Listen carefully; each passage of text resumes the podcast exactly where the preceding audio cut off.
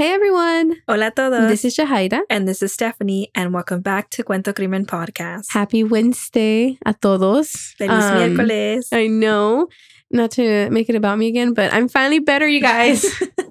finally. Honestly, yeah, I feel like it was a whole month. It was a like whole that. month stuff. It was like since we went to the pumpkin patch, remember? Mhm. Que sentí que me pegaron like the thing in my nose and then it just all went downhill from there. But now I'm better. Yes, And um and shout out to our editor who edited out all the coughs and the sneeze and the sniffles from the Mhm. past few episodes. And yeah, and I just Yeah. I feel like I was reborn. Mhm. Full of energy. But anyways, we hope you're all having a good day so far, a good week, a good month. Ya menos acabamos el año, so let's try to end it on a positive note. yes, I believe this one is the first episode of December. Oh my goodness. December already. Yeah. El Mhm. último del año. So let's let's make it count. Stephanie's face is like, uh I know, I'm a little stressed. she has she has a lot going on, y'all. So leave some love for her in our pages. it's just finals. It's okay. I'll make it through. Oh through. no, she's like, it's just finals. No, it's not just finals. It's finals with life Finals with life and holidays. You and know? holidays. So, Beauty, really, beautiful, beautiful. But you got this. We believe in you. thank you. Um, Send me positive vibes. I love it. Okay, but anyways, we're here for true crime. Hoy vamos a hablar sobre un caso sobre dos muchachos que fueron asesinados y todavía necesitan justicia.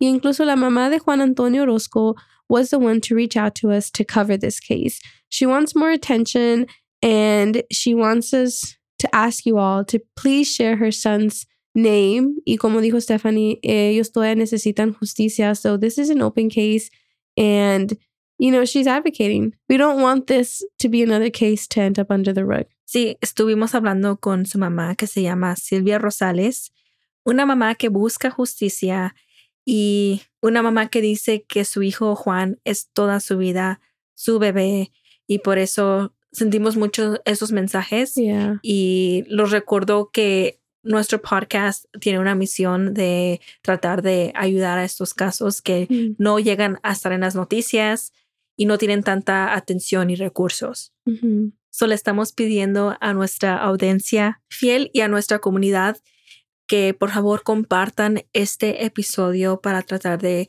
agarrarle un poco más de atención para que los investigadores realmente hagan algo. And as usual, we will talk about sensitive topics. Queremos darles una advertencia porque vamos a hablar de temas sensibles. And again, queremos decir que hablamos de estos casos con todo respeto a las familias y víctimas. Okay, let's jump in.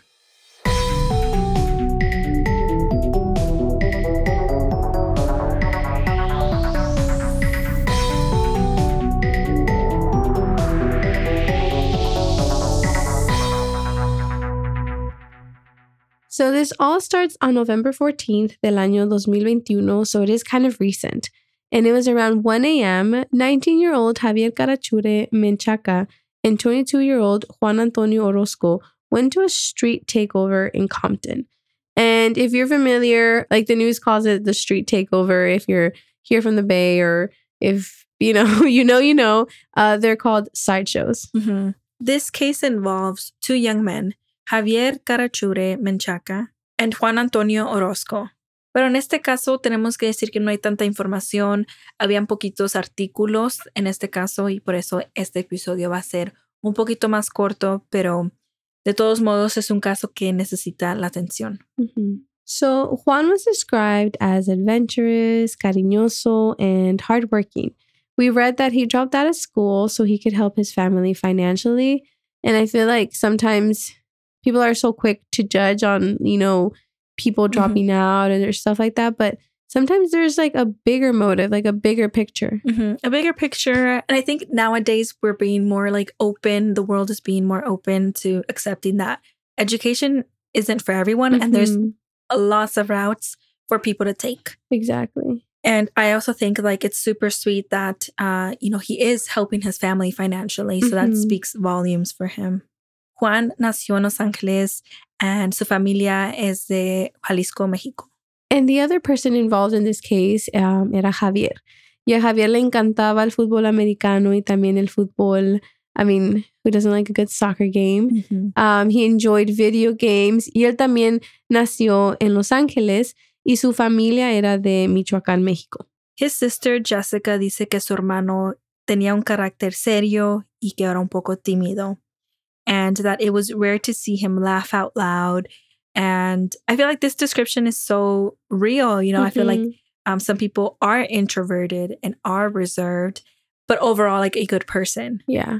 And actually, that's a good point, Steph. Like, I feel like a lot of people associate like a reserved person with a not so friendly or like not so nice, but it's like, who says that they have to share their life with you? Yeah, You I- yeah. People choose to be more reserved. Yeah. and, and I think like this description is like a good one. You know what I Mhm. mean? So Javier's mother, Hermalina, said that her son was smart and that from a young age he wanted to get into the law enforcement. And after school graduation, he decided that he wanted to become a chef.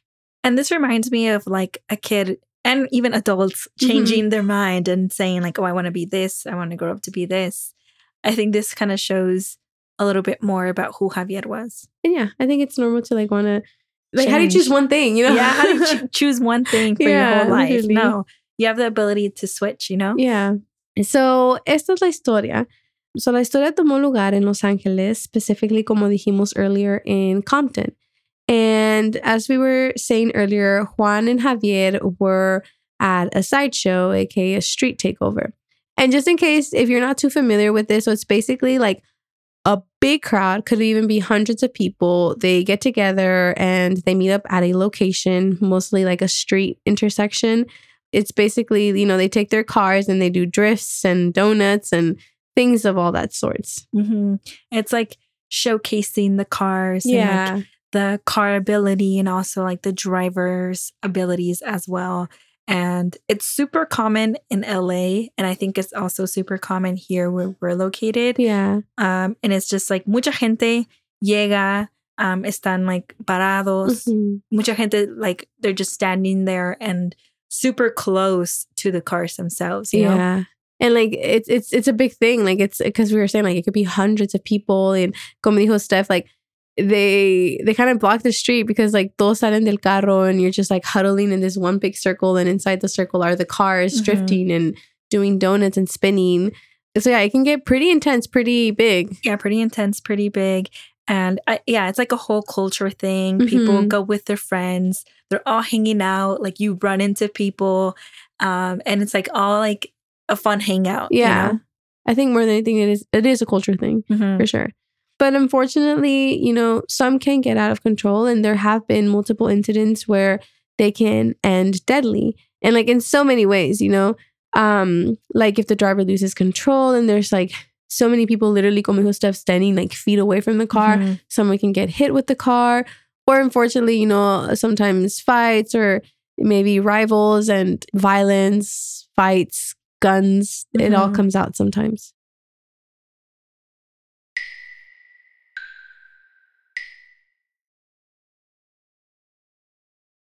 Yeah. So in this case, it wasn't a car out of control spinning off into the crowd. This was gun violence. And the reasons for this happening are still unknown. And so Javier and Juan were at a sideshow and habían como 200, 300 personas allí.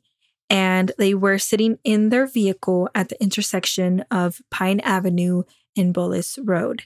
Cuando alguien fue right to their car window and they shot at them at close range. And, you know, patrol cars came to the scene fairly quickly while many of the 200, 300 people that were there were fleeing the scene.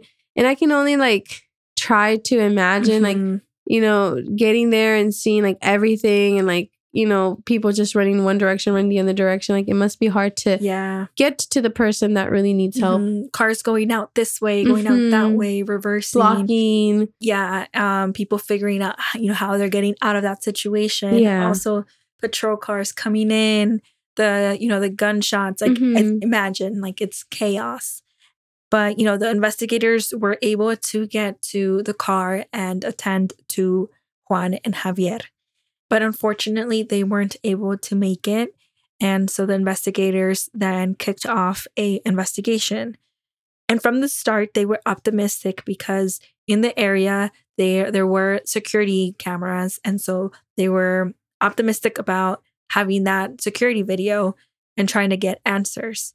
Pero desafortunadamente la calidad del video was not was not great. Mm-hmm. And so investigators could not get any useful information out of it.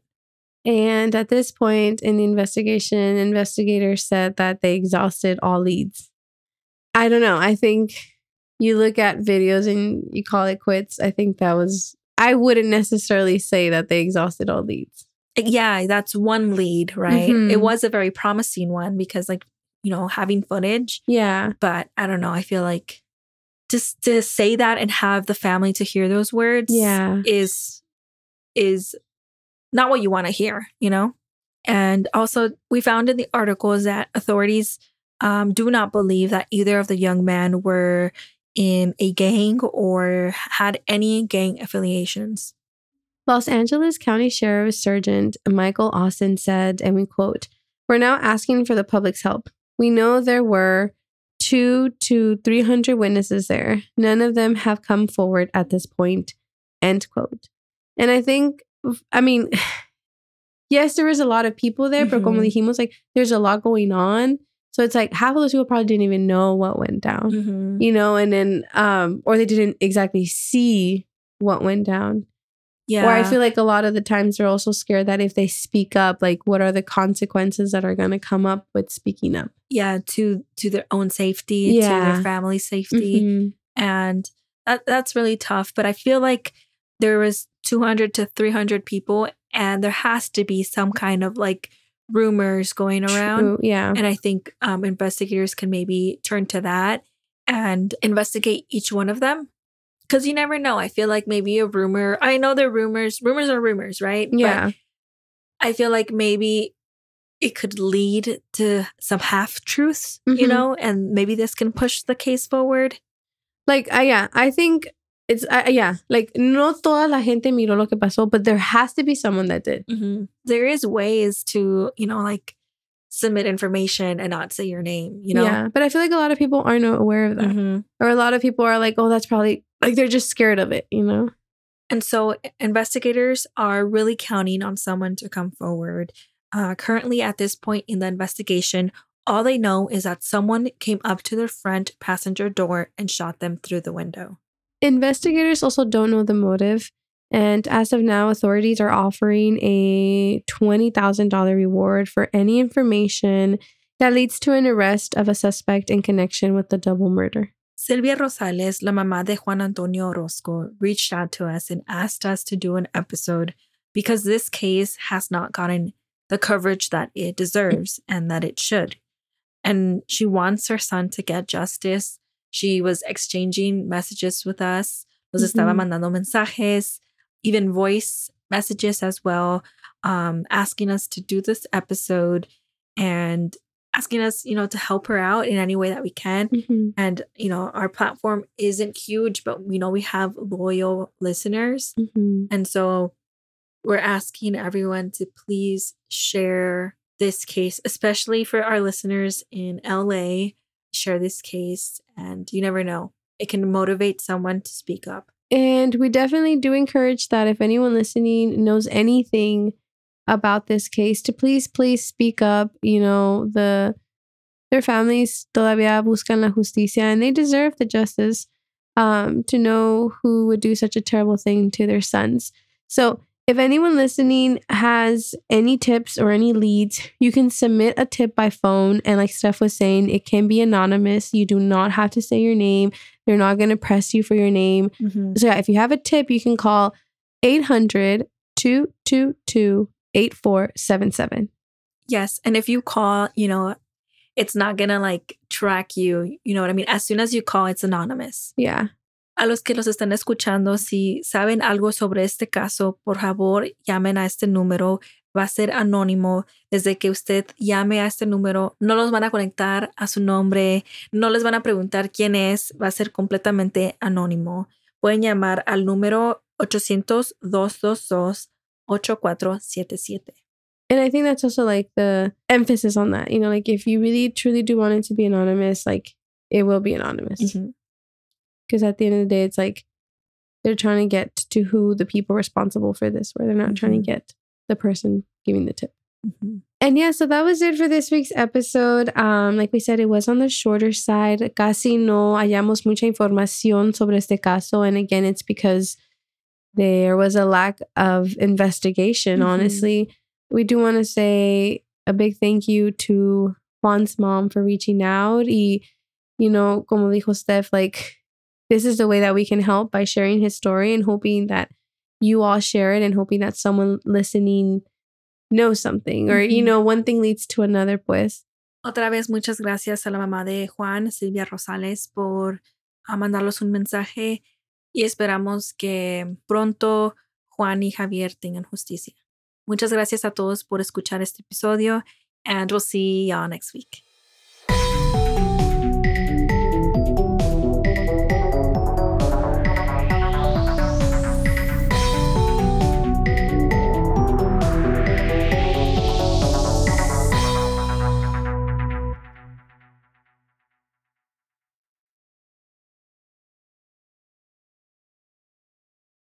What's up, guys? This is the Unnoticed Podcast with your host George. and your host Ricardo, where we get straight into pop culture, true crime, conspiracies, and scary stories. making you feel like you're right in the room with your homies. And you can find the Unnoticed Podcast on all platforms. And with that being said, Welcome back to the spot. Don't make it hot, we love you. even if you love us or not. Ah. Clown Boys. Hey guys, it is Ryan. I'm not sure if you know this about me, but I'm a bit of a fun fanatic when I can. I like to work, but I like fun too. It's a thing. And now the truth is out there. I can tell you about my favorite place to have fun Chumba Casino. They have hundreds of social casino style games to choose from, with new games released each week. You can play for free anytime, anywhere. And each day brings a new chance to collect daily bonuses. So join me in the fun. Sign up now at chumbacasino.com. No purchase necessary. Group. Void were prohibited by law. See terms and conditions. 18 plus.